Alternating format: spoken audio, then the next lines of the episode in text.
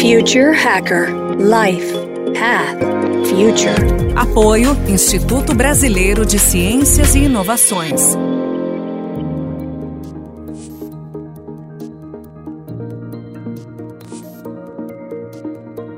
Olá pessoal, bem-vindo ao Future Hacker. Meu nome é André Chaves e temos aqui uma convidada muito especial, Alessandra Araújo.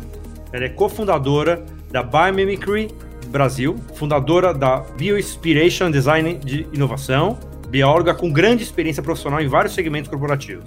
Profissional de biomimética desde 2012 pelo Biomimicry 3.8 e em 2015 pela Arizona State University, com experiência internacional em aplicação dessa tecnologia. Além disso, ela também trabalha como integradora na TI Integrates e ecossistema de desenvolvimento de consciência e lideranças em organizações. Alessandra, bem-vinda ao Future Hacker. Muito obrigada, André. Que gostoso estar aqui com você hoje. Estou animada. Não, o prazer é nosso. Esse é um tema, eu, eu, engraçado, é um tema que eu também já tinha estudado já alguns uns dois, três anos atrás. Foi uma época que eu comecei a olhar isso aí. É um tema empolgante. Vamos lá. É, Alessandra, eu queria que você falasse um pouco, contasse um pouco da sua trajetória, né? Como você chegou nessa tecnologia. Inclusive, né, foi eleita pela Forbes aí como uma das cinco maiores tendências de inovação hoje em dia. Então eu queria que você contasse um pouco dessa trajetória e como é que você entrou nesse mercado. Legal. Eu acho que, em primeiro lugar, eu sempre fui uma pessoa muito inquieta, muito buscadora e muito curiosa. Durante a faculdade de, de, biologia, as disciplinas que eu mais gostava eram as disciplinas que tinham relações interdisciplinares. Então, bioquímica, ecologia, tudo que, que já colocasse sistemas, circuitos, processos em contato para entender como funcionava. Logo depois que eu me formei, eu fui estudar no Havaí, fui fazer um pouco de ULA com Environmental Biochemistry, então fui estudar bioquímica ambiental Voltei para o Brasil e fui direto para engenharia ambiental. Então foi muito interessante ter esse, esse, essa conexão com a engenharia, com o já com o background que eu já tinha de é, tanto do estudo do Havaí como a faculdade de biologia. E eu fui mudando, e foi muito e é interessante salientar isso, porque a biomimética ela conectou esses pontos, mas eu vou voltar lá para o começo. Depois da engenharia ambiental, no qual a gente tratou o site da Walmart, que a Walmart tinha acabado de chegar no, no Brasil e eles compraram a ex-fábrica da Eternite, que era um, um poço de, de, amianto ali praticamente. Né? Então a RM, que é a empresa que eu trabalhava, foi contratada para fazer a descontaminação. Encurtando a história, acabei indo trabalhar na Walmart, fiquei lá durante um tempão, no cargo de gerência de expansão. Então, fazia expansão de novas lojas, o que foi super interessante, porque eu mergulhei em dados financeiros, em retornos de investimento, como que funcionava operacionalmente a Walmart, né? Porque eu fazia o retorno para a loja Brasil versus Estados Unidos. Nisso ampliou muito minha rede né, de relacionamento e, e de Walmart eu fui para Brasil Telecom, logo após a telecomunicações. Depois de um tempo de corporações, digamos que eu estava um pouco cansada dessas grandes empresas e estava um pouco já inquieta, né? É, afinal de contas, eu tinha estudado biologia. Mas recebi um convite. Recebi um convite para entrar num projeto para a Unilever, chamava Unilever Garden City, um, com uma, um escritório de arquitetura de São Paulo, que chama GCP. E desse convite virou um período de quase 15 anos trabalhando com arquitetura. Como a GCP atendia clientes corporativos e indústria é muito interessante porque a indústria ela preza por eficiência, ela preza por qualidade, porque ela opera nesse, nesse máximo né, de, aí de padrão de, de, de eficiência, de excelência. Foi muito fácil entrar no mundo da sustentabilidade na arquitetura e também na indústria e dessa profundidade do mundo de, de, sustentabilidade, 2000, 2002, vinda de John Elkington, que, né, que criou o Triple Bottom Line no Brasil, eu comecei, né, na minha eterna busca, fui fazer um curso fora do Brasil, de urbanismo sustentável, na Schumacher College, na Inglaterra.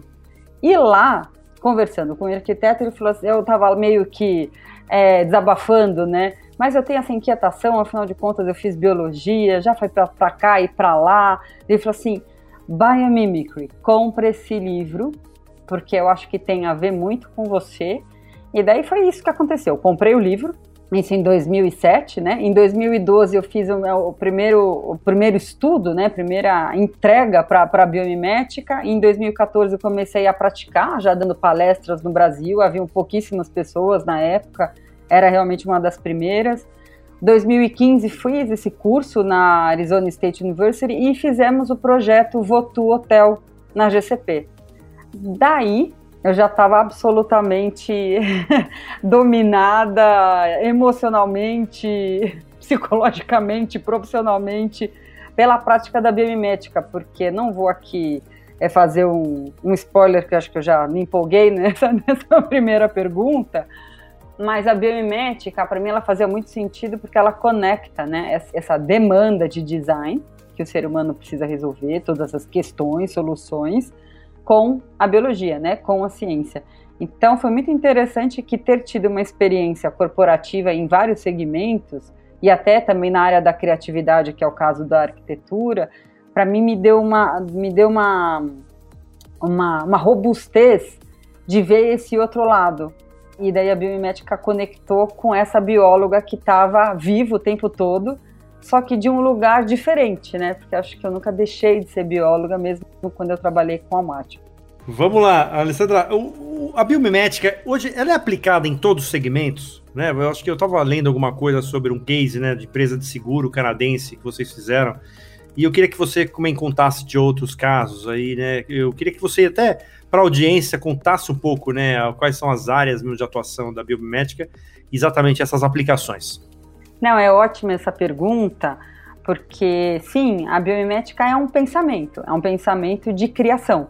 Eu não gosto muito dessas palavras que têm esses vieses mais mecanicistas, mas é uma ferramenta de inovação, é uma ferramenta de pensamento.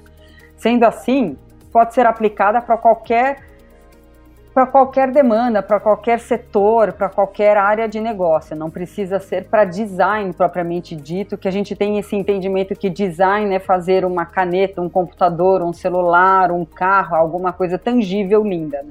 Design é qualquer processo que você vai rever alguma coisa que já existe para atender melhor uma demanda. Então a biomimética ela parte do princípio de perguntar para a natureza como que ela faz o que o meu design precisa fazer. E partindo desse princípio de perguntar para a natureza como que ela faz o que meu design precisa fazer, é possível aplicar em qualquer segmento.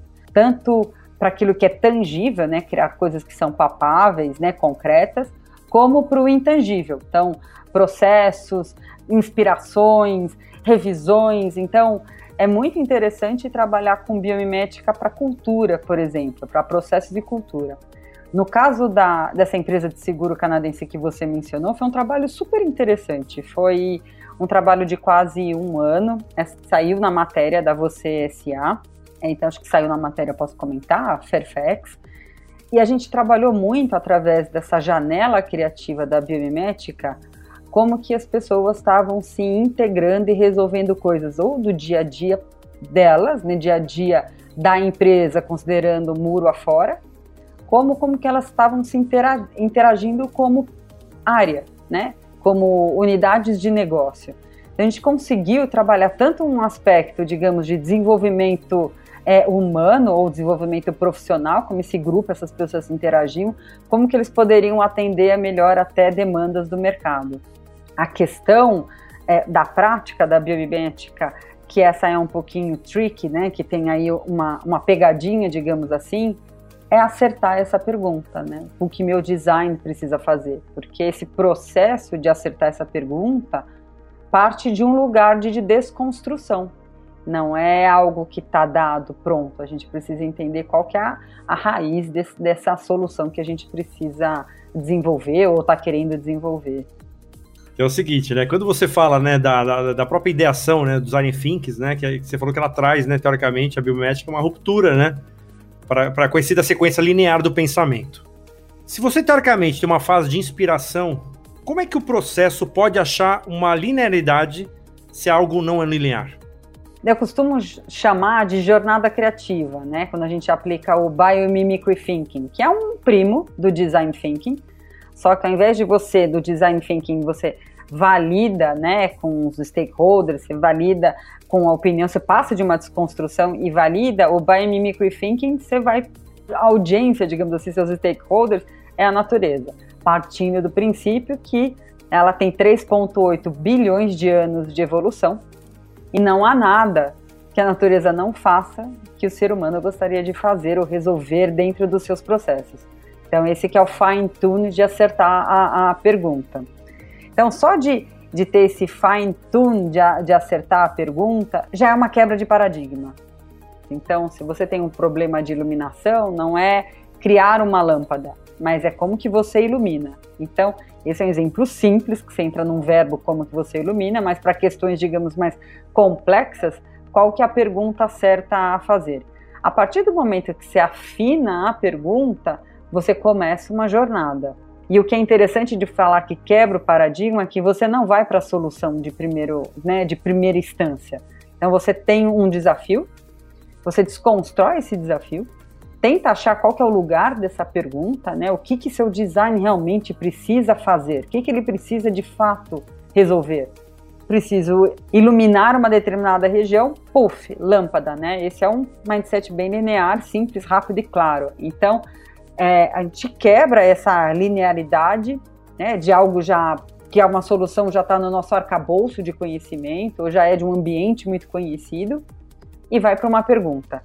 Quando você vai para pesquisa para entender isso, né, no ambiente natural ou literatura acadêmica, geralmente todo esse processo do biomimicry thinking ele é facilitado. acho que quem não tem familiaridade se perde, é natural que se perda porque você está aí com uma quebra de algum modelo mental e você vai para a pesquisa, o fato da própria pesquisa, ela valida a sua pergunta. A partir do momento que a sua pesquisa não está chegando a lugar nenhum, é porque a sua pergunta não está bem feita. E daí você volta, volta umas casas e vai afinar qual que é o seu tema de fato que precisa resolver. E o interessante é que assim, essa prática do ir e vir, muitas coisas acontecem. Então, eu costumo dizer que assim é um excelente momento de inteligência coletiva. E como que a inteligência coletiva existe, como é que faz, né, para emergir essa inteligência coletiva? Como é que faz para pessoas trabalharem como um coletivo, né? Onde que onde que entram essas inteligências de uma forma mais convergente, respeitando as divergências, né, da diversidade cognitiva de cada um, que isso também é muito valorizado não é pretencioso, teoricamente, a gente falar assim, nós, efetivamente estamos sabendo isso está acontecendo é, em, em, profundidade. Como é que você pode afirmar que, teoricamente, a natureza está trazendo isso aí e, e, efetivamente é o modus operandi mesmo que está acontecendo?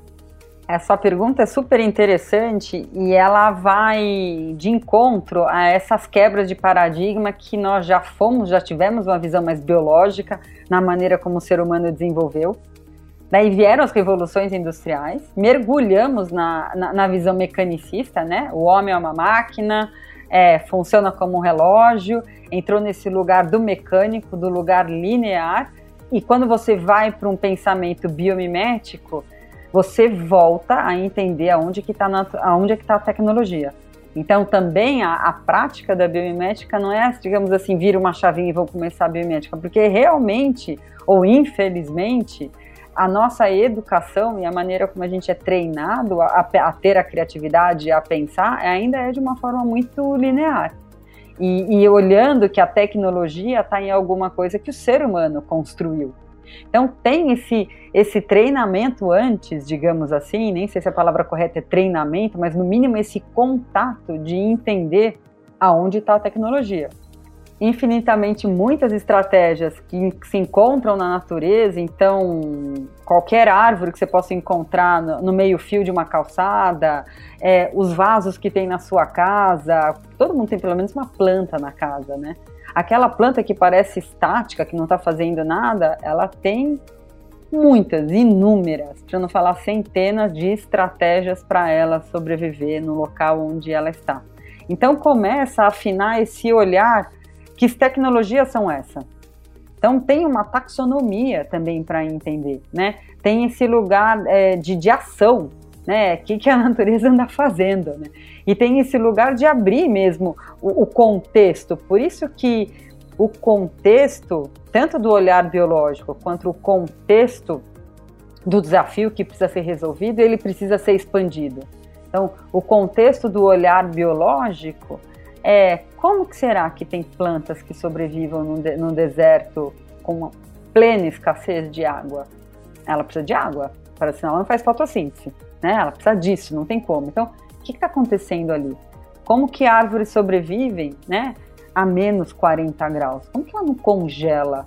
Né? Será que tem ali um anti-freezing um anti na, na estrutura do seu caule? Então, tem todas essas sutis provocações para realmente ir abrindo esse lugar de onde que estão essas estratégias. Porque esse, esse 3,8 bilhões de anos é muito tempo. A gente, né, o ser humano, está aqui há muito pouco tempo. Então eu sempre brinco, nós somos os bebês do planeta Terra. A gente está aqui há 300 mil anos. Né? É muito pouco tempo. Comparado a uma, uma, uma samambaia. Estou falando que a samambaia é mais evoluída que o ser humano, não é esse critério de julgamento. Mas sem dúvida está mais tempo no planeta Terra do que nós. Perfeito. É, muito legal. Alessandra, a gente vai parar agora nesse primeiro bloco e a gente vai para o segundo, onde a gente vai abordar alguns temas aí um pouco da pandemia, né? Que acho que não dá para a gente deixar de falar, falar do espírito colaborativo, ESG, e falar um pouco dessa semelhança aí da, do, das sinapses nervosas com a biomimética. Pessoal, logo mais o segundo bloco aqui com Alessandra Araújo. Até mais. Future Hacker Life Path Future. Apoio Instituto Brasileiro de Ciências e Inovações.